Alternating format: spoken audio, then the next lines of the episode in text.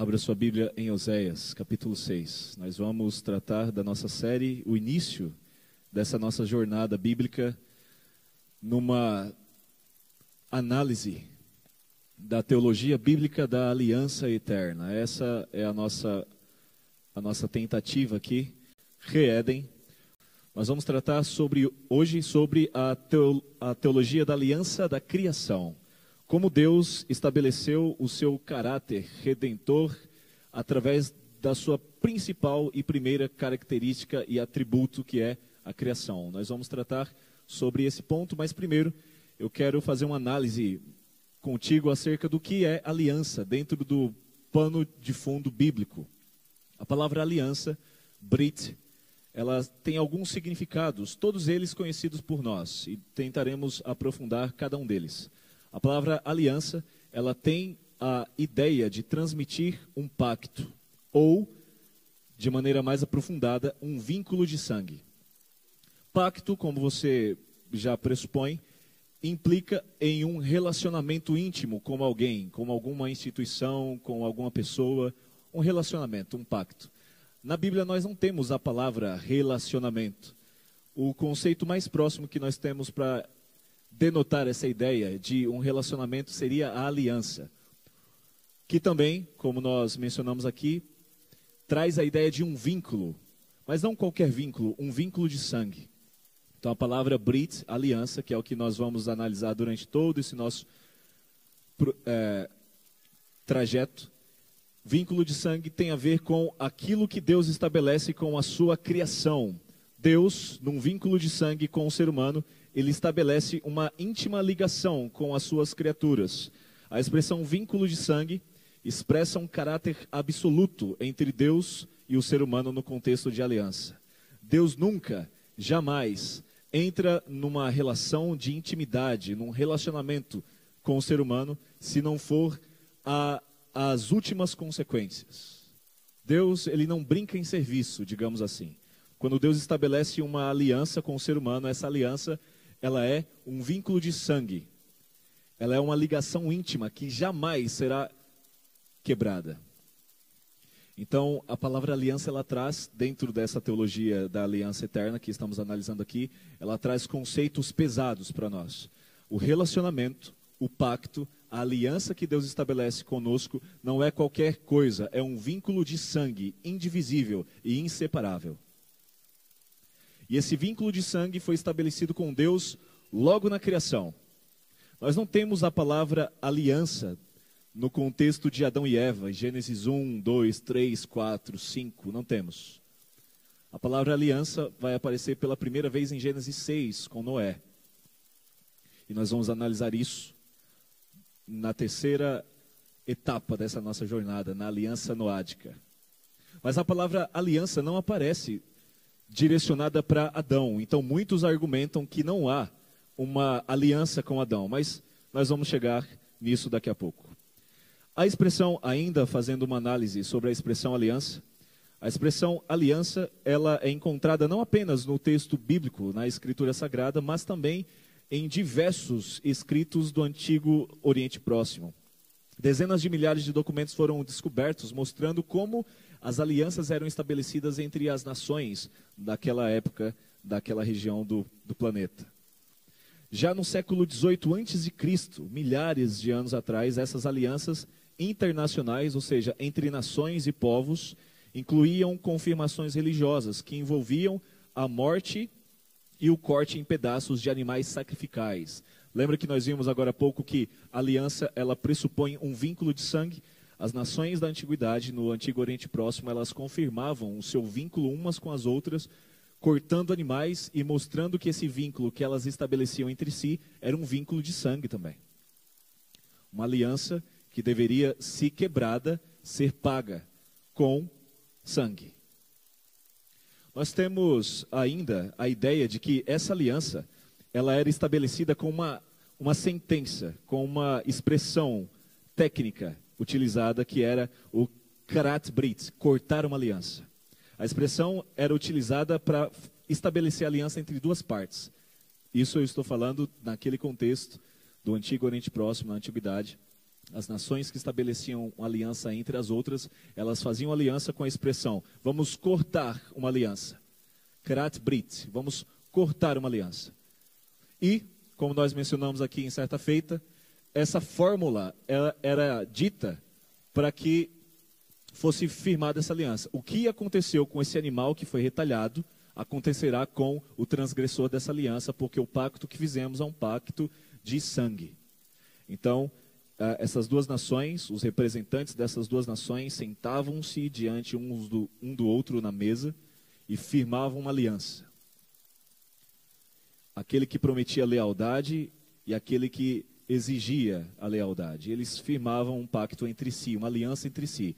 E a forma, a forma que eles encontravam, que era contemporânea naquela época, região, era cortar um animal ao meio e cada um ficava diante de uma metade do animal partido e promulgar essa sentença. Da mesma forma como o animal X foi partido, quem quebrar essa aliança quando eu precisar da sua força militar em contexto de guerra, quando eu precisar da sua ajuda em tempos de seca, e você quebrar o nosso pacto, quebrar a nossa aliança, o transgressor dessa aliança será então partido ao meio, como aconteceu com esse animal. Olha só como era estabelecida a aliança naquela época.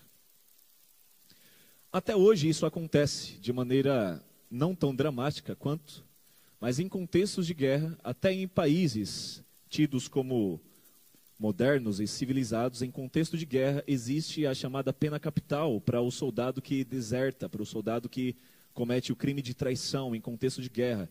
Um soldado das Forças Armadas que pratica esse tipo de crime, ele é julgado e há a, pena máxima, que é a pena capital, mesmo, eu estou falando aqui da nossa República Federativa do Brasil, dentro de um contexto específico do Código Penal Militar, em contexto bem específico ainda mais, que é no contexto de guerra declarada.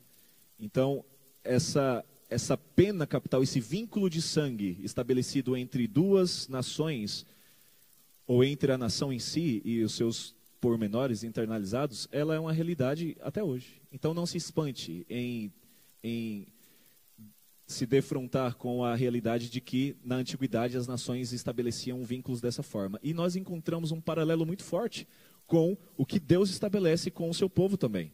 Deus, ele faz a mesma coisa. O vínculo que Deus estabelece com o ser humano é encontrado da mesma maneira, um vínculo de sangue. Aquele que transgredir a aliança, esse será morto.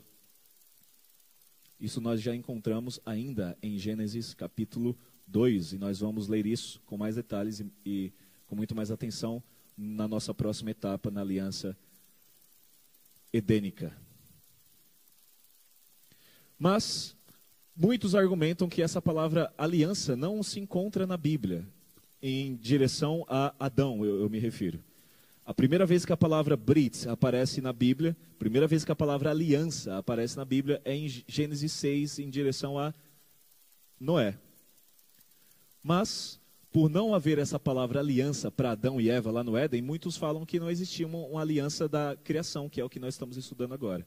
Então, por mais que em Gênesis, nos escritos de Moisés, não tenhamos essa palavra aliança direcionadas para Adão e Eva, nos outros escritos bíblicos nós temos uma referência muito forte de que sim, Deus estabeleceu uma aliança, um vínculo de sangue com Adão e Eva logo na criação. E um dos textos que faz referência a essa nossa compreensão se encontra em Oséias capítulo 6, no verso no verso só um minuto, que eu para eu achar aqui também. Peraí. Todo mundo está com Oséias, capítulo 6, aberto, irmãos? Vamos fazer uma breve prece, vamos falar com Deus. Oremos. Pai querido, mais uma vez te pedimos que o teu Santo Espírito continue conosco, porque vamos abrir a tua palavra, estudar a tua escritura, e que a tua aliança seja uma realidade na nossa vida através da intercessão do Espírito Santo e do nosso Senhor Jesus Cristo, e é em nome dele que te pedimos agradecidos. Amém.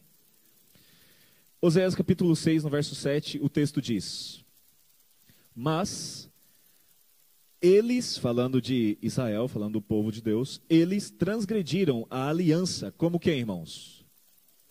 Como Adão. O texto aqui de Osés, não vamos analisar o contexto de Osés, porque não é o nosso objetivo hoje. Eu quero pegar esse texto isolado e apenas mostrar que eles, o povo de Deus, transgrediu a aliança da mesma forma como Adão e foram infiéis a mim. Deus aqui está se queixando de Israel, e essa queixa ele levanta um antecedente. A quebra da aliança de Israel, ele levanta um antecedente que é Adão. Eles quebraram a minha aliança com Adão. Ou seja, esse texto pressupõe, e eu preciso que você concorde comigo ou não, mas que você se manifeste. Esse texto ele dá a impressão de que para que houvesse a possibilidade de comparar a quebra da aliança de Israel com Adão, nós pressupomos que Adão também havia sido inserido na aliança. Você concorda com isso? Para mim, isso é bem tranquilo. Ou seja, Oséias, ou Deus, através de Oséias, deixa claro que Adão também foi inserido numa aliança, também foi inserido num vínculo de sangue. Então, é essa a nossa jornada de hoje, tentar estabelecer o que foi apresentado na aliança que Deus estabeleceu ainda na criação. De todos os atributos de Deus, de todos os seus aspectos que definem o seu caráter, revelado na Escritura, de todos que você pode enumerar aí, e se eu pedisse para cada um aqui apresentar um atributo de Deus, com certeza faltariam adjetivos. Porque é muita coisa que Deus é. Porque Ele é o eu sou. Tudo que Deus é expressado no seu caráter por meio das Escrituras, é, ainda linguisticamente é improvável que a gente consiga defini-lo em palavras. Mas de qualquer forma, de todos os atributos de Deus, a nossa ênfase ao longo dessa nossa jornada é o caráter criativo de Deus, Deus como criador. E como eu mencionei ontem, Deus como criador, ele é o centro de toda a nossa teologia. Qualquer doutrina bíblica está relacionada a o fato de que Deus é o nosso Criador. Quando nós falamos acerca da segunda vinda de Cristo, ele voltará para quê? Para que Cristo vai voltar segunda vez? Ou melhor, tentar re reduzir a pergunta: o que Cristo vai fazer, ou uma das coisas que Cristo vai fazer quando ele voltar? Primeira, ele vai ressuscitar o seu povo, certo? Então, quem é que tem autoridade para ressuscitar alguém que já morreu no pó da terra há milhares de anos e já virou pó a, já virou adubo da, adubo da plantinha, a vaca já comeu a plantinha, a gente já comeu a vaca. Não existe mais nada dessa pessoa. Como que essa pessoa será ressuscitada? Então, se nós não acreditarmos no relato bíblico de que Deus criou do nada, do pó da terra, a ressurreição será então um grande tabu para nós. É por isso que poucas vezes você verá o mundo cristão ou a cristandade falando de maneira bíblica e aprofundada acerca da ressurreição na volta de Cristo, porque a ressurreição é um tabu. O que vai acontecer dentro da cosmovisão evangélica hoje é que o crente ele será arrebatado apenas em espírito, mas carne e osso fisicamente não. Por quê? Porque a ressurreição é um tabu. A ressurreição de Lázaro, que já estava putrefato, mas ainda estava lá, a gente consegue aceitar pela fé a ressurreição de pessoas que ainda estavam com o corpo quente porque acabaram de morrer, a gente consegue aceitar pela fé. Mas a ressurreição de pessoas que já foram dissolvidas pelo, pelo milênio ou pelos milênios, a gente tem, ou a cristandade, tem uma dificuldade de assimilar essa ressurreição. Por quê? Porque esqueceram que Deus é o Criador. Então, quando nós esquecemos que Deus é o Criador, que criou o homem do nada, do pó da terra, para a gente aceitar a ressurreição, como Paulo deixa bem claro na Bíblia, que será fisicamente, porque o céu é um lugar físico. De verdade, não é fumacinha, não é etéreo. Para a gente aceitar a realidade da ressurreição, é muito difícil se a gente esquecer o Deus como Criador. E todos os outros atributos que eu mencionei aqui, todos eles redundam no caráter criativo de Deus. É porque Ele é o Criador que Ele tem autoridade para julgar. É porque Ele é Criador que Ele tem autoridade para vencer e estabelecer a vitória no grande conflito. É porque ele é o Criador que ele pode recriar o novo céu e a nova terra, que é a nossa ênfase aqui, o Reéden. Ou seja, é porque ele é o Criador, que ele é digno, de acordo com Apocalipse capítulo 4, está projetado aqui, eu peço apenas que você acompanhe. É porque ele é o Criador, que ele é digno de receber adoração e louvor. Os 24 anciãos, as, os quatro seres viventes em Apocalipse falam, porque tu, tu és, Senhor, digno, Deus nosso, de receber a glória, a honra e o poder. Por quê? Por que, que Deus é digno de receber a honra, a glória, o poder, a adoração e o louvor? Porque o Senhor é o Criador. Os próprios seres celestiais em Apocalipse, no último livro da Bíblia, reconhecem que Deus ele é digno de receber o louvor e a adoração, porque Ele é o Criador e todas as coisas foram criadas por meio dele. Rejeitar Deus como Criador é, a, é a, o suprassumo da apostasia. Quando Lúcifer rejeitou a autoridade de Deus como Criador, e passou a almejar uma autoridade maior do que o seu Criador, aí a apostasia surgiu no universo. Ou seja, o grande conflito, o pecado, todos eles redundam no fato de que Deus é Criador. Satanás queria ter autoridade para criar, mas ele não tem poder para criar nenhuma mosca. Ele não tem autoridade para ressuscitar uma barata. Ele consegue afetar por meio ele ainda é poderoso comparado a nós, mas comparado com Cristo, ele não passa de um ser derrotado. Mas comparado à nossa falibilidade, ele consegue atrapalhar o nosso bem-estar. Quem sabe acarretando uma doença ou enfermidade, sim, mas poder para criar, devolver a vida, não tem. Somente Deus é digno de receber a honra, a glória e o poder, porque Ele é o Criador. Portanto, essa nossa série consiste em analisar o caráter de Deus de Gênesis a Apocalipse. E a primeira sentença da Bíblia, ela não se preocupa em explicar como, ela se preocupa em explicar quem. No princípio criou Deus os céus e a terra, e isso basta. No princípio criou Deus. A Bíblia já começa com um tratado teológico acerca do atributo de Deus, que é incomunicável. Existem atributos comunicáveis de Deus, ou seja, que ele permite-nos participar, ele nos comunica. Deus é amor, Ele quer que a gente ame. Deus é misericordioso, Ele quer que a gente seja misericordioso também. Deus é compaixão, Ele quer que nós sejamos compassivos. E por aí vai. Mas existem atributos de Deus que são incomunicáveis. Ele é criador e só Ele. Esse verbo bará, nós mencionamos ontem aqui no culto de sábado. O verbo bará, ele no princípio criou, bará. No princípio Deus criou. Esse verbo bará é exclusivo. É uma ação exclusiva de Deus. Só Ele cria. A gente pode moldar, construir, formar, fazer gambiarra, mas criar é só Deus. No princípio criou Deus, e Apocalipse termina o seu, seu último capítulo falando a mesma coisa. E se alguém tirar, adverte João, qualquer coisa das palavras do livro desta profecia, Deus tirará a sua parte da árvore da vida. De onde a primeira vez que é mencionado a árvore da vida? Onde? Onde que é mencionada a árvore da vida na Bíblia? Primeira vez no Éden. Então nós temos aqui uma promessa bíblica de que Deus vai nos devolver o mesmo Éden, a mesma árvore da vida que por causa do pecado perdemos acesso. É esse Deus que a gente louva e que a gente adora. E só Ele tem o poder para recriar tudo. E é só Ele que é digno de receber adoração. Portanto, de Éden ao Reéden, Ele é o único digno de receber toda a honra, toda a glória e todo o louvor. Pelos séculos dos séculos. De Éden ao Reéden. Essa expressão Reéden eu coloquei aqui para ficar bonitinho só. Mas é do Éden ao novo céu e nova terra, que eu gosto de chamar carinhosamente de Reéden. Quem sabe um dia eu escrevo, eu escrevo um livro sobre isso, aí você compra e compartilha. Já estou fazendo mexer, nem lancei ainda. Mas veja, tudo isso, do Éden ao Reéden, Deus não muda, Deus é criador. Deus não muda. O caráter de Deus permanece inalterável. Se Deus mudar em algum instante dele, desse, ele deixa de ser o Deus que a gente adora, portanto indigno de receber adoração.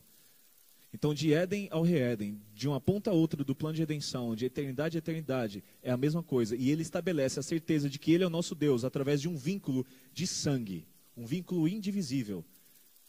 Deus estabelece esse vínculo com Adão depois do pecado. Essa é a nossa jornada. Ele cria o ser humano num vínculo indivisível de sangue, mas quando o ser humano, por causa da rebelião, se afasta de Deus, Deus não desiste e reestabelece o mesmo vínculo. Deus ele não inventa um monte de aliança diferente, é a mesma. Ele faz a mesma coisa com a humanidade rebelde, com Noé, no contexto do dilúvio. Ele faz a mesma coisa com Abraão, com Moisés, Israel, aliás, no Monte Sinai. Ele re reestabelece, ratifica e amplia a sua aliança com Davi e, finalmente, Cristo Jesus, na nova aliança, é o cumprimento de todas as alianças que foram apresentadas aqui. E finalmente, então, nós teremos o novo céu a nova terra. Mas até lá, Deus, ele tem estabelecido para nós a sua tentativa de que a cada momento da história, ele amplia e ele ratifica a aliança que havia, feito, havia sido feita anteriormente. Deus, ele não muda. O que ele estabeleceu para Adão lá no Éden é a mesma coisa que ele quer que Adão continue fazendo no, fora do Éden. A mesma coisa que ele estabelece com Noé é uma continuidade do que ele fala para Adão. Deus não muda. Da mesma forma como ele salva Abraão, ele não vai mudar o seu modus operandi, a sua estratégia salvífica com Moisés e Israel no Monte Sinai. Muitos pensam que no Monte Sinai Deus inaugura uma nova forma de salvação. Muitos pensam que o que ele estabelece com Davi é uma descontinuidade do que ele estabeleceu com Israel no Monte Sinai ou com Abraão. Muitos pensam que Cristo, a nova aliança, é uma descontinuidade de tudo o que ele fez. Mas na verdade não. A nossa proposta aqui, de fazer essa análise bíblica acerca da teologia da aliança, é mostrar que de Gênesis a Apocalipse, do Éden ao Reéden, Deus é o mesmo e o desejo dele para nós continua o mesmo. O maior êxodo da história bíblica não é o de Adão e Eva saindo ou melhor, não é o de Israel saindo do Egito, é de Adão e Eva saindo do Éden. O maior êxodo apresentado no plano de redenção não é o de Israel saindo do Egito para Canaã. É o de Adão e Eva, a humanidade, saindo do Éden para voltar para o Éden de novo.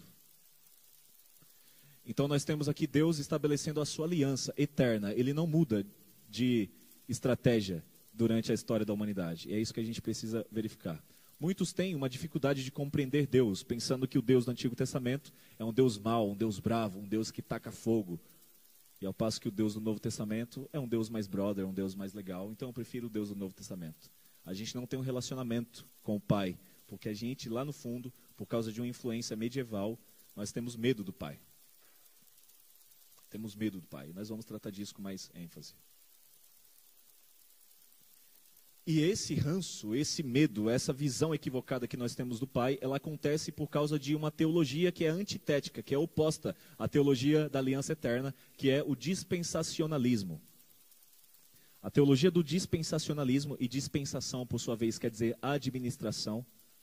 O dispenseiro é aquele que cuida da dispensa, aquele que administra a casa. Então, dispensacionalismo é a teologia que ensina que Deus administrou a salvação de maneiras diferentes ao longo da história. Então, é apresentada cerca de sete dispensações ao longo da história da humanidade. A administração da, da graça lá no Éden, a administração que Deus fez da salvação para Noé, quase a mesma coisa que a gente citou lá em cima, mas Deus ele sempre muda de estratégia em um lugar da história. Então, de acordo com o dispensacionalismo, é ensinado que do jeito que Deus salvava Israel, Deus salvava pela lei, pela obediência, não é a forma que ele salva com Cristo, porque Cristo salva pela graça. Então é apresentado nesse dispensacionalismo uma teologia que ensina que Deus do Antigo Testamento, o Pai, salva de um jeito, o Deus do Novo Testamento, Cristo, salva de outra forma. Deus salvava pela lei e agora Cristo salva pela graça. E a ideia que as pessoas têm é que o Deus do Antigo Testamento e do Novo são pessoas diferentes. E o Deus do, do, fim dos tempos, o Deus no qual nós estamos inseridos, é o Espírito Santo. Por isso que a ênfase do cristão hoje é buscar os dons do Espírito. É por isso que o cristão hoje, ele não precisa estudar a Bíblia de maneira minuciosa para entender de Gênesis, Apocalipse, o plano de redenção. Ele só precisa sentir no seu coração o toque do Espírito e aí ele já está circundado pelo céu. Por quê? Porque a forma como Deus salvava no Antigo Testamento, de acordo com o dispensacionalismo, era uma salvação legalista. A forma como Cristo salvava no Novo Testamento era a salvação pela graça. E a forma como o Espírito Santo manifesta a salvação hoje é uma salvação completamente subjetiva. O jeito que o Espírito Santo toca no seu coração é diferente do jeito que o Espírito Santo toca no meu coração. Então, cada macaco no seu galho, não há uma revelação objetiva de Deus ao longo da Escritura. Eu só preciso sentir, e o jeito que eu sentir é o jeito que Deus me salva, e fica cada um no seu quadrado. Geralmente, essa é a teologia da cristandade hoje. Então veja, esse dispensacionalismo, eu estou aqui, quem está me acompanhando online, preste atenção também, eu estou aqui reduzindo ao máximo, porque o nosso, nosso objetivo não é falar do dispensacionalismo, é falar do oposto, da teologia eterna, que Deus não muda. O jeito que o Deus do Antigo Testamento salvava é o jeito que ele no Novo Testamento salva e que ele hoje no nosso tempo, no nosso tempo salva também, é a mesma coisa. Mas o perigo do dispensacionalismo é apre apresentar barreiras entre o Pai, o Filho e o Espírito Santo, entre o Antigo Testamento e o Novo e os nossos tempos no, no fim dos tempos. Esse grande problema do dispensacionalismo é entender que Deus do Antigo Testamento ele salvava de uma forma diferente. E muitos de nós aqui assentados, e você que nos acompanha online, muitos de nós temos esse pensamento também.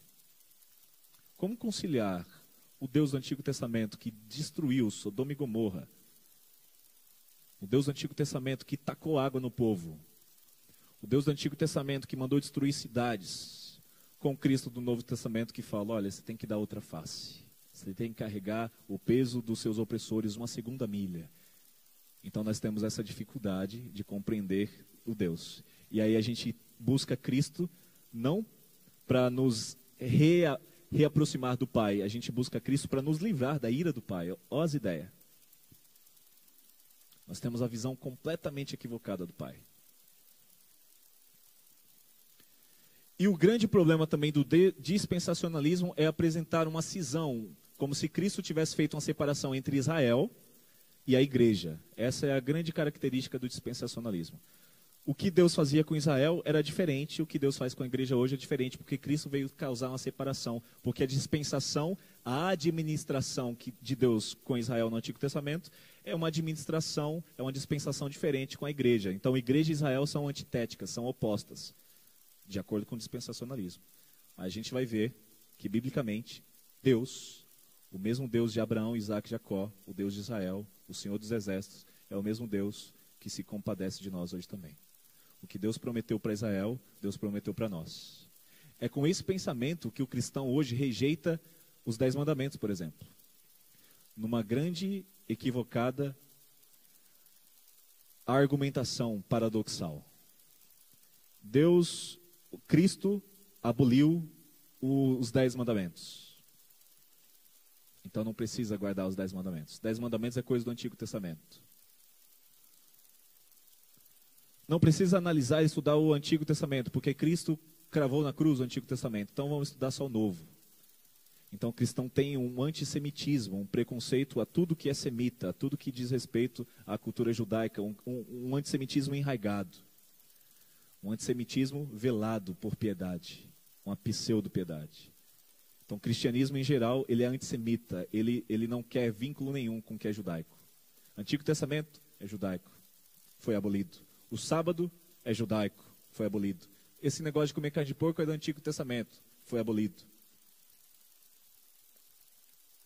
Então nós cristãos temos um grande preconceito com tudo que é semita, com tudo que é relacionado ao Antigo Testamento. E essa barba aí, pastor, é de judeu? Não, não é. E se fosse, teria problema? Não é. Mas e se fosse? Então quer dizer que se for judaico tem que ser aniquilado?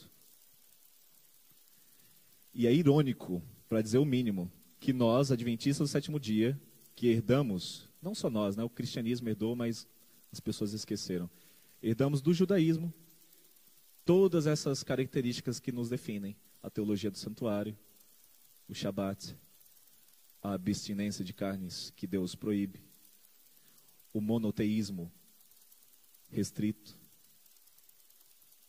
e nós, ironicamente, somos os mais antissemitas de todos. Por quê? Porque ainda temos uma influenciazinha do dispensacionalismo e é essa, esse é o nosso objetivo, mostrar que o Deus do Antigo Testamento, o Deus do Novo, o Deus de Gênesis, de Apocalipse, o Deus de Israel e o Deus da igreja cristã, ele não muda. Israel e a igreja não são dois movimentos antitéticos. Israel e a igreja são o mesmo povo, o povo de Deus, o povo do Senhor dos Exércitos. E quando nós analisamos essa questão, vamos para Gênesis, para a gente poder entender ou buscar entender o vínculo de sangue que Deus estabeleceu. Deus cria o ser humano e ele insere o ser humano num vínculo de sangue. Qual foi a forma que Deus, biblicamente, inseriu o homem num relacionamento, numa intimidade sanguínea na criação? Como vocês podem entender isso? Deus criou o homem do pó da terra, Deus formou a mulher a partir do homem, mas biblicamente Deus tem um vínculo sanguíneo com o ser humano. Quando? Olha só que interessante. Não, a gente está falando da criação ainda. A gente está em Gênesis. A gente está aqui em Gênesis ainda. Não avançamos nem para o dilúvio com Noé, nem para o Monte Sinai com Moisés, nem na cruz com Cristo. A gente ainda está falando só da criação. A partir de agora a gente vai falar só do Éden perfeito, ok? Vamos esquecer a queda um pouquinho. Vamos falar da queda no próximo tema. Mas agora a gente está falando só da aliança da criação. Deus inseriu o homem numa aliança, num vínculo indivisível. Um vínculo perfeito. Que é, abra sua Bíblia lá em Gênesis, no capítulo 1. Vamos lá para o texto sagrado. Lá em Gênesis, no capítulo 1, mostra como que Deus estabeleceu um vínculo que, pelo menos, a Bíblia não apresenta nenhuma outra espécie do universo recebeu o privilégio de ter sido inserido numa aliança dessa. Isso é muito pesado. Olha só em Gênesis no capítulo 1, no verso 26. Eu quero ler contigo 26 e 27. Todos acharam? Vamos ler. Então disse Deus: Façamos o homem a nossa imagem, conforme a nossa semelhança e domine ele sobre os peixes do mar, sobre as aves do céu, sobre os animais domésticos, sobre toda a terra e sobre todos os répteis que se arrastam sobre a terra. Assim Deus criou o homem, a sua imagem, a imagem de Deus o criou, macho e fêmea os criou. Deus inseriu o homem num relacionamento indivisível assim que ele o criou, à sua imagem e semelhança. Nenhum outro ser, pelo menos não mencionado na Bíblia, tem o privilégio de ter sido criado à imagem e semelhança de Deus. Deus insere o ser humano automaticamente num vínculo indivisível quando forma a sua imagem e semelhança. Eu não estou falando aqui que a aliança é a imagem e semelhança, não é isso. Mas o que eu estou querendo dizer aqui, quando Deus cria, ele já cria num contexto de aliança, porque o homem foi formado à imagem e semelhança de Deus.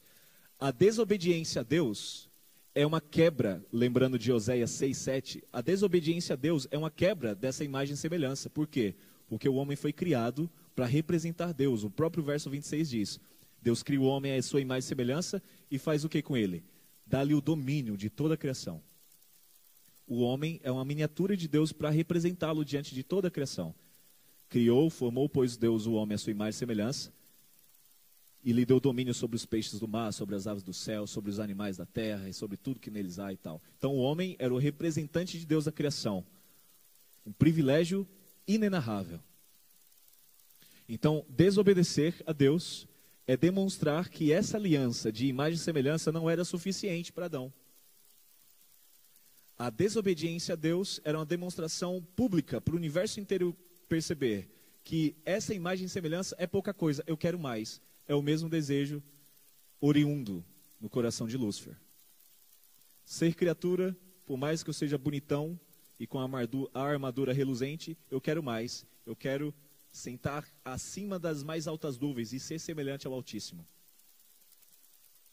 Quando você, jovem que me ouve, desobedece o teu pai, você está mostrando para todo mundo que a administração dele na tua casa não é o suficiente, que você é mais sábio, mais autônomo e mais inteligente que ele. Então, desobediência é uma demonstração pública de que o que o meu pai recomenda não é o suficiente, eu preciso de mais. É exatamente o que Adão e Eva fizeram. A quebra da aliança consiste em rejeitar a imagem e semelhança. E é isso que o pecado causou. O pecado causou uma deturpação da imagem e semelhança. Hoje nós temos apenas um resquício, ela não foi aniquilada. Nós temos um resquício da imagem e semelhança através do nosso caráter, através do nosso corpo ainda, mas bem pouquinho, só o farelo, só o pó da rabiola. E é esse o trabalho do Espírito Santo, que é restaurar a imagem e semelhança de Cristo Jesus em nós a cada dia por meio da sua intercessão incessante. Mas a imagem e semelhança, Deus dá ao homem a chance de imitá-lo de perto. Deus cria o homem e lhe dá o privilégio de imitá-lo de perto. E quais foram as formas que no Éden perfeito, sem pecado, Deus deu para o ser humano poder imitá-lo? Toda aliança, todo pacto exige, exige privilégios e responsabilidades. Todo. E com Deus é a mesma coisa. As pessoas têm a, a pretensão ingênua, naiva demais, de achar que com Deus não existe privilégios e responsabilidades. Ou melhor, as pessoas pensam que com Deus só tem privilégio e esquecem as responsabilidades. Mas qualquer relacionamento que exista pressupõe privilégios e responsabilidades. Se você comprar um móvel numa loja, você vai assinar um contrato no qual você vai ter o privilégio de ter aquele produto entregue e montado na tua casa e você terá a responsabilidade de pagar o boleto, o carnê, o, o BO que você arrumou. Se você estabelece um vínculo com o seu esposo, você tem um privilégio de ter, no caso da minha esposa, tem um privilégio de ter a mim como esposo dela. Olha que privilégio.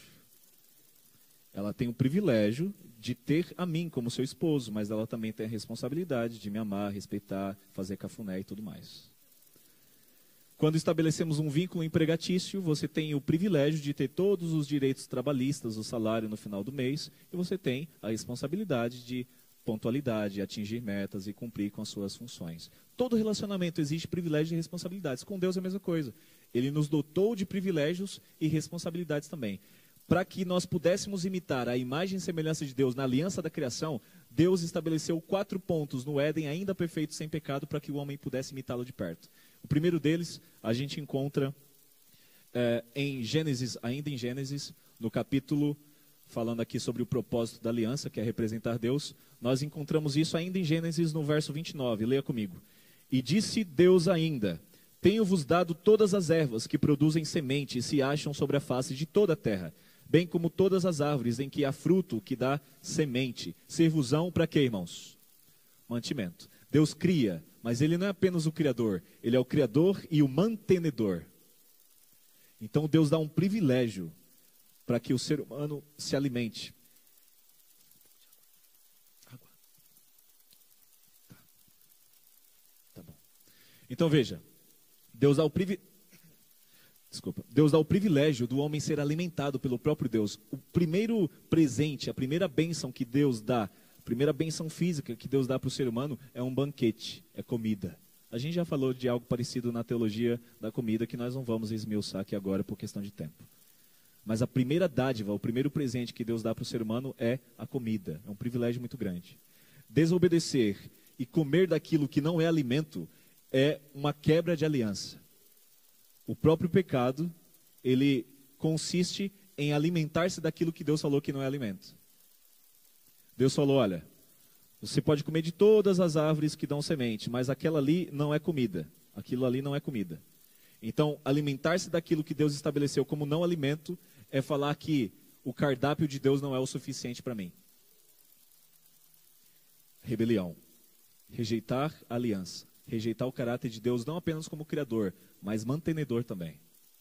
É a mesma coisa você juvenil que me ouve. Sua mãe está lá chinelando na cozinha para fazer um almoço gostoso para você e você fala: "Mãe, eu não quero, eu quero salgadinho". Você está rejeitando toda a comida que sua mãe fez para você para comer algo que não é alimento, que não é comida rejeitando o cuidado para buscar algo para satisfazer apenas a concupiscência do teu bucho. Então, rejeitar, rejeitar o alimento da mãe é rejeitar o cuidado que ela teve com você, é rejeitar toda a atenção, é rejeitar a aliança de vínculo que ela tem de, de amor. E a mesma coisa que aconteceu. Então, a alimentação é a forma que Deus deu para o ser humano poder imitá-lo. Você vai comer daquilo que o Pai deu. Você não vai comer besteira. Você vai comer aquilo que o Pai preparou. Então eu tenho o privilégio de ser alimentado pelo melhor cardápio que poderia existir na humanidade. E eu tenho a responsabilidade de representar Deus através daquilo que eu como, porque eu sou o que eu como. E aquilo que eu sou me der para comer, eu serei também. Então, comer algo que o eu sou disse que não é comida, é falar que eu sou algo diferente do que Deus quer que eu seja. Então isso é muito pesado. Trazendo para a nossa realidade hoje, quando Deus estabelece que isso é alimento e que isso não é, a gente no nosso egoísmo fala que ah, não tem nada a ver, é besteira, é tudo carne. Qual a diferença de uma carne de porco para uma carne suína? É tudo bicho morto, então eu vou comer. Qual a diferença de um fruto de uma árvore e o fruto de outra árvore? A única diferença é a soberania do Deus vivo falando que não é comida e ponto. Então muitos crentes ficam, muitos adventistas nós ficam com a em saia curta quando alguém é, eu pergunta, mas isso foi entregue, olha só a argumentação, isso foi dado a Moisés, essa distinção entre carnes limpas e carnes imundas, foi dado a Moisés numa dispensação mosaica, só para Moisés. E Cristo, em outra dispensação, aboliu isso. Mas na verdade a gente está vendo que na criação Deus já estabeleceu o que é comida e o que não é comida. Rejeitar Deus, rejeitar as bênçãos dele, é rebelião direta. E quando nós avançamos para o segundo ponto, que Deus estabeleceu como a chance para o ser humano imitá-lo de perto dentro da aliança da criação, é o que nós encontramos. Eu acho que travou o negócio aí. Ó. Travou. Me ajuda aí? Deu uma travada. Isso, não, não mexe. Isso, foi. O segundo ponto foi o próprio Shabat. No capítulo 2 de Gênesis é dito, leia comigo verso 1 e 2. Assim os céus e a terra e todo o seu exército foram acabados. Havendo Deus acabado no sétimo dia a obra que fizera, descansou nesse dia de toda a obra que tinha feito. E abençoou Deus o sétimo dia e o santificou, porque nele descansou de toda a obra de criação que fizera. Vocês lembram de Apocalipse 4,11 que a gente projetou aqui? Por que, que Deus é digno de receber toda a honra, glória e louvor?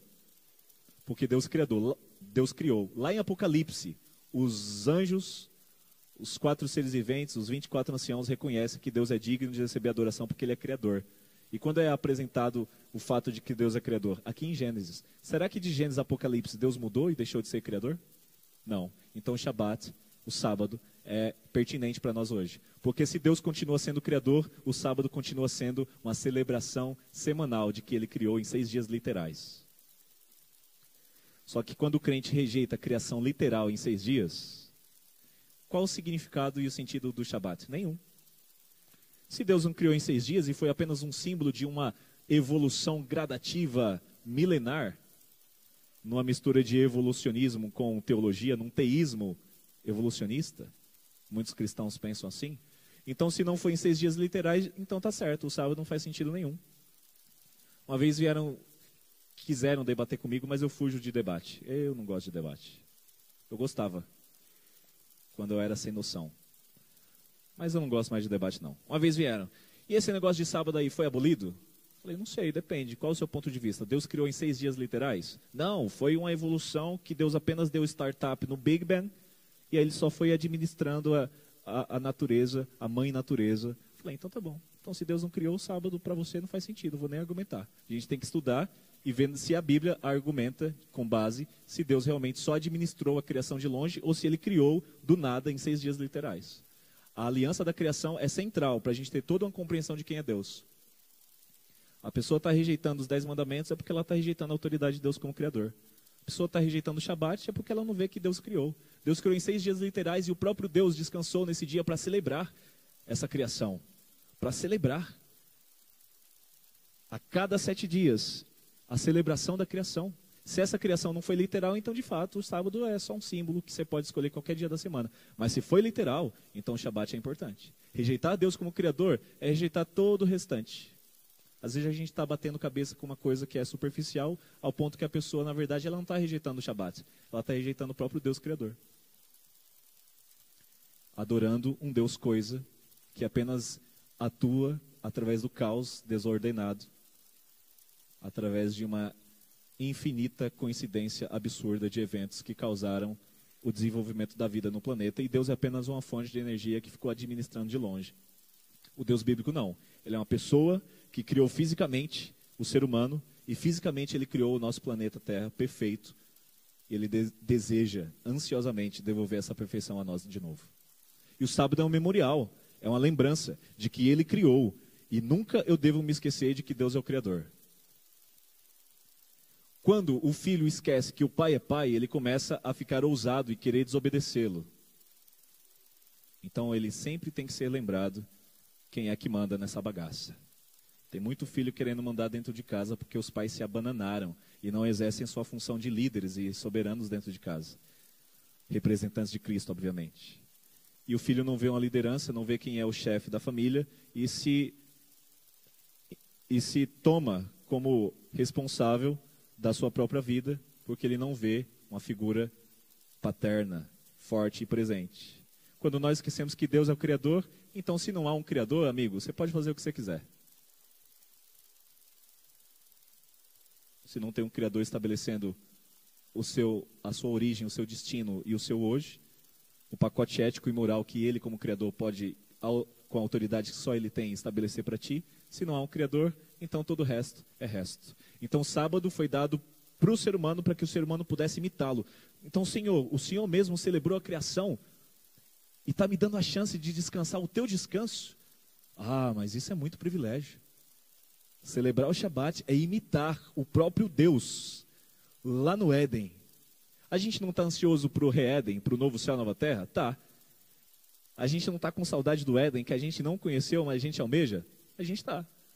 E Deus dá a chance da gente vivenciar espiritualmente esse sábado. Hoje, como no espelho, meio embaçado, mas muito em breve, face a face. Então, sábado é a chance que Deus nos deu de imitá-lo, a imagem e semelhança colocada em prática. Você, que é pai, vai saber do que estou falando. Quando seu filho é pequenininho, ele inconscientemente imita você.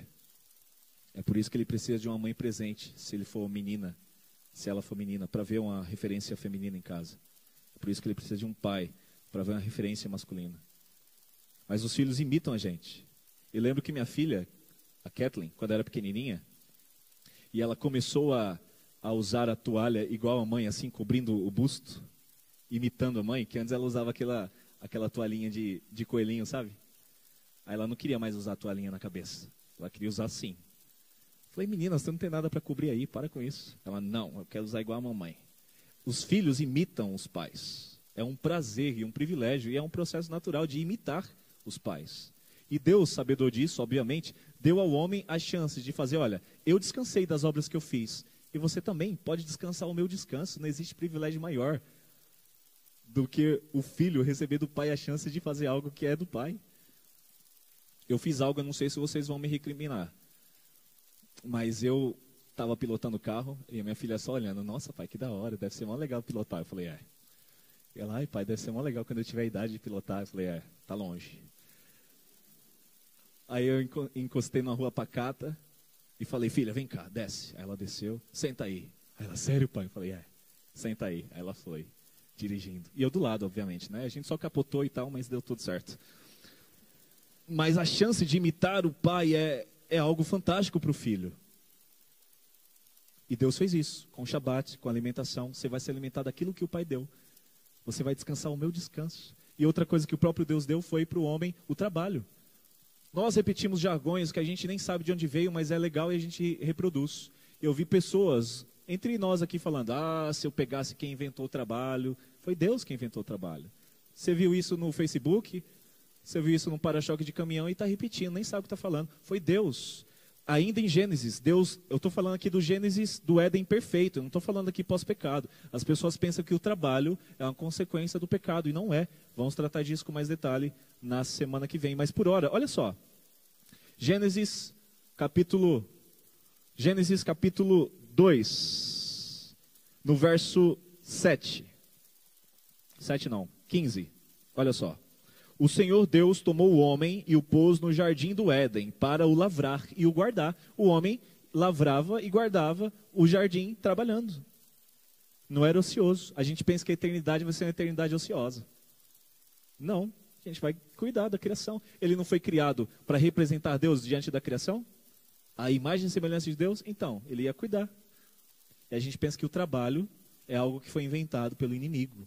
E a gente hoje só vai trabalhar arrastando corrente porque tem que pagar boleto, senão não ia.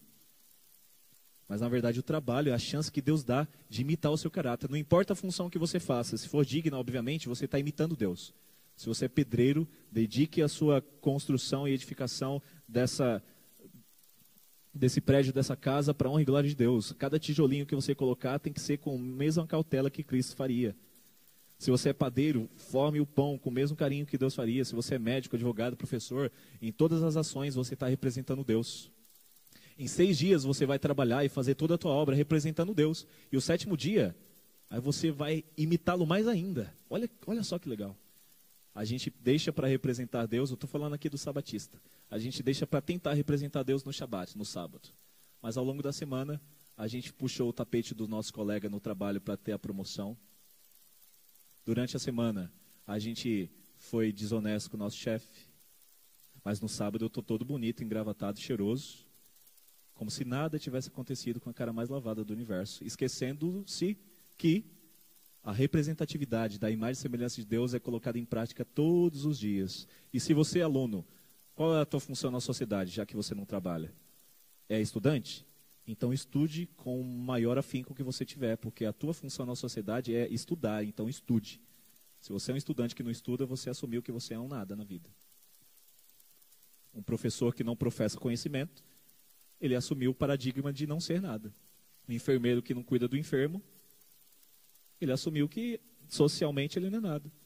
Então, se nós somos o que somos em Deus, deveremos ser o melhor possível, porque o trabalho é a forma de representar representá-lo na sociedade. Seis dias eu vou trabalhar e fazer toda a minha obra. E tudo que me vier à mão eu farei com todas as minhas forças para representar Deus. A gente ora aqui por diversos para conseguir um emprego. Aí quando consegue emprego, duas semanas depois já está reclamando. Ai, bem. Não é fácil, eu sei. Mas tente entender que a sua força de trabalho é um dom de Deus para você representá-lo aonde você estiver. E o quarto ponto para a gente encerrar é, e você já deve saber, o casamento. O casamento é a instituição edênica, perfeita, inserida na aliança da criação. Deus estabeleceu o casamento como a chance do ser humano poder imitá-lo de perto. O mais próximo que o ser humano pode chegar de Deus é no contexto do casamento. Eu sempre falo isso, você pode representar Deus na sua solteirice, mas você só vai alcançar a totalidade da representatividade da imagem e semelhança de Deus inserido no contexto do casamento. É somente no casamento que duas pessoas distintas se tornam uma só carne. Experimentam a pluralidade de Deus, porque Deus, sendo o Pai, o Filho e o Espírito Santo, três pessoas distintas, partilham de um só caráter, propósito e missão. Da mesma forma como eu e minha esposa somos duas pessoas distintas, partilhamos da unidade indivisível de sermos uma só carne. É somente nesse contexto que você pode experimentar a pluralidade indivisível de Deus. Olha só que legal. É somente no contexto do casamento que você tem o dom de reproduzir a vida. Você não cria ainda, mas você tem a chance de chegar perto, reproduzindo a vida. É somente no contexto do casamento que a vida acontece. É somente no contexto do casamento que dois seres humanos podem representar o Criador de perto, de perto, batendo lá pertinho. Quando a gente, no contexto do casamento, isso acontece. Então, esses quatro pontos foram dados por Deus para que o ser humano pudesse imitá-lo de perto. E são exatamente esses quatro pontos que Satanás trabalhou a, a, a história da humanidade inteira para deturpar. Quando nós falamos de alimentação hoje, mesmo no nosso contexto adventista, que é a mensagem de saúde, o estilo de vida salutar faz parte do nosso pacote ético e moral. Mesmo hoje, falar de, uma, de um estilo de vida salutar é pedir para levar pedrada. Quando falamos do Shabat para o mundo cristão, é você ser ridicularizado como um legalista. Não, não entendem nem querem saber da bênção que é imitar Deus de perto. Quando falamos do trabalho, já mencionei aqui, a gente vai trabalhar sem a, o objetivo bíblico correto. E o casamento, muitos de nós entendemos que o casamento é instituição falida. Muitos de nós repetindo um discurso ideológico hoje, falando que a família é uma instituição falida. É triste de ver isso. Jovens que deveriam estar exultando a imagem e semelhança dentro do seu casamento, ansiosos por experimentarem a pluralidade de Deus dentro do seu novo núcleo familiar, são os nossos jovens hoje que não querem saber de casamento porque assumiram um discurso ideológico vermelho de que a família é uma instituição falida, uma invenção do patriarcado burguês. Olha as ideias. E ver os nossos jovens bíblicos assumindo publicamente um discurso desse, é uma quebra direta da aliança de Deus. Você pode representar Deus na sua solteirice, mas você não precisa falir ou declarar falido a instituição sagrada que é o casamento. Então, esses quatro pontos são os pontos que Deus quer restaurar na nossa vida. Ele quer fazer com que a gente retorne ao Éden. Lembra que a gente viu lá de Éden a Re-Éden? Ele quer nos devolver o Éden. E para que isso aconteça, para herdar a glória do futuro, eu já tenho que praticar o reino de Deus aqui. Então, o meu estilo de vida deve ser salutar. O, a minha adoração deve ser completa. Reconhecer Deus como Criador, o Shabat faz todo sentido. O trabalho, representar Deus na minha força de, de produção, acadêmico, braçal, não importa que seja. E o casamento dentro da minha família, a minha casa deve ser uma miniatura do, do Éden. As pessoas devem entrar na nossa casa e se sentirem no Éden. Você já parou para pensar nisso? Que a tua casa é uma miniatura do Éden aqui na terra? Lá em Apocalipse capítulo 14, verso 6 e 7, verso 7, fala que nós devemos temer a Deus e dar-lhe glória e adorar aquele que fez. A nossa mensagem angélica é levar às pessoas um estilo de vida baseado lá no Éden, na aliança da criação. Adore aquele que fez. Então, olha que bonito, uma família que tenta colocar isso em prática. A gente passou a semana inteira representando Deus, os filhos estudando e os pais chinelando, trabalhando, mas todo mundo representando Deus nas suas respectivas funções na sociedade. Quando chega no Shabat, no pôr do sol, o que, que a gente está fazendo? Ou deveria estar fazendo? A gente está reunido com a família toda. Olha só, os quatro pontos do Éden se encontrando no pôr do sol do Shabat, porque em seis dias eu trabalhei, fiz toda a minha obra e agora eu estou encerrando, celebrando o que Deus me permitiu fazer ao longo da semana e agora celebrando o Shabat com a minha família e comendo. Olha só que bonito. É no culto de pôr do sol que a família bíblica encontra o ápice da representação do Éden aqui na terra. E é justamente o culto de pôr do sol que nós temos negligenciado. Aliança eterna de Deus, a aliança da criação, ela tem muito a nos ensinar, porque o que Deus estabeleceu na, lá no Éden, você está vendo que é a mesma coisa que Ele quer para a gente hoje? Mesmo após o pecado, é a mesma coisa que Deus quer. Por quê? Porque Deus deseja, pelo Espírito Santo, restaurar a nossa vida, a nossa casa, a nossa família, numa miniatura do Éden. É o seu desejo? Ter a sua casa como um pedacinho do Éden aqui na terra? Para apresentar às pessoas o caráter desse Deus eterno que nunca mudou?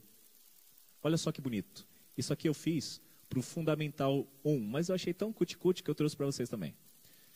Quando Deus ele cria no primeiro dia, ele estabelece a luz, o espaço, a luz. E no quarto dia existe um paralelo, ele preenche com os astros. No segundo dia, ele cria o quê? Está desenhadinho aqui, ó, dá para você ver. As águas e faz separação entre águas e águas, a atmosfera e a água. E no quinto dia, o que, que ele faz? Ele preenche, ele preenche com vida os animais das águas e os animais dos céus. Olha que bonito. Ele preenche o céu que ele estabeleceu e ele preenche de vida a água e a atmosfera que ele preencheu. É, existe um paralelo entre o primeiro, o quarto dia, o segundo e o quinto dia. O terceiro dia, o que, que Deus faz? A porção seca e as, as plantas que dão semente. E no sexto dia, o que, que ele faz? Ele cria os, os seres que vão habitar na terra seca e que vão comer dessas sementinhas. Não é bonito? Isso é bíblico. Deus faz, ele estabelece e Deus preenche. Deus ele quer preencher a tua vida de significado e significância. Ele não apenas cria, ele dota de significado. E tudo isso foi celebrado no sétimo dia, quando Deus, o espaço criado, o ambiente, as criaturas, o ser humano e o próprio Deus em pessoa estava lá celebrando a criação. Isso não tem coisa mais bonita na Bíblia, na minha opinião, do que o Éden. E é esse Éden que ele quer devolver para você. Esse Éden perfeito, que ele está ansioso e mais ansioso que a gente para ter esse Éden mais uma vez. E a gente está aqui justamente para permitir que o Espírito Santo transforme o nosso caráter e a nossa família, para que a nossa casa, todo mundo que entrar nela, tenha acesso a isso. Todo mundo que entrar na nossa casa vai perceber que nosso, o nosso espaço é preenchido de vida e preenchido de Deus. Infelizmente, o ser humano peca. Adão rejeita a aliança do Éden e peca. Mas Deus não desiste. Deus reestabelece essa aliança com Adão, tentando devolver para Adão o Éden. E é sobre isso que a gente vai ver na semana que vem. O Deus Criador agora apresenta uma nova faceta dentro dessa aliança. Ele não muda, mas ele se amplia. Deus, diante da nossa, da nossa fragilidade, ele se agiganta mais ainda. Como que um ser eterno pode ficar maior ainda?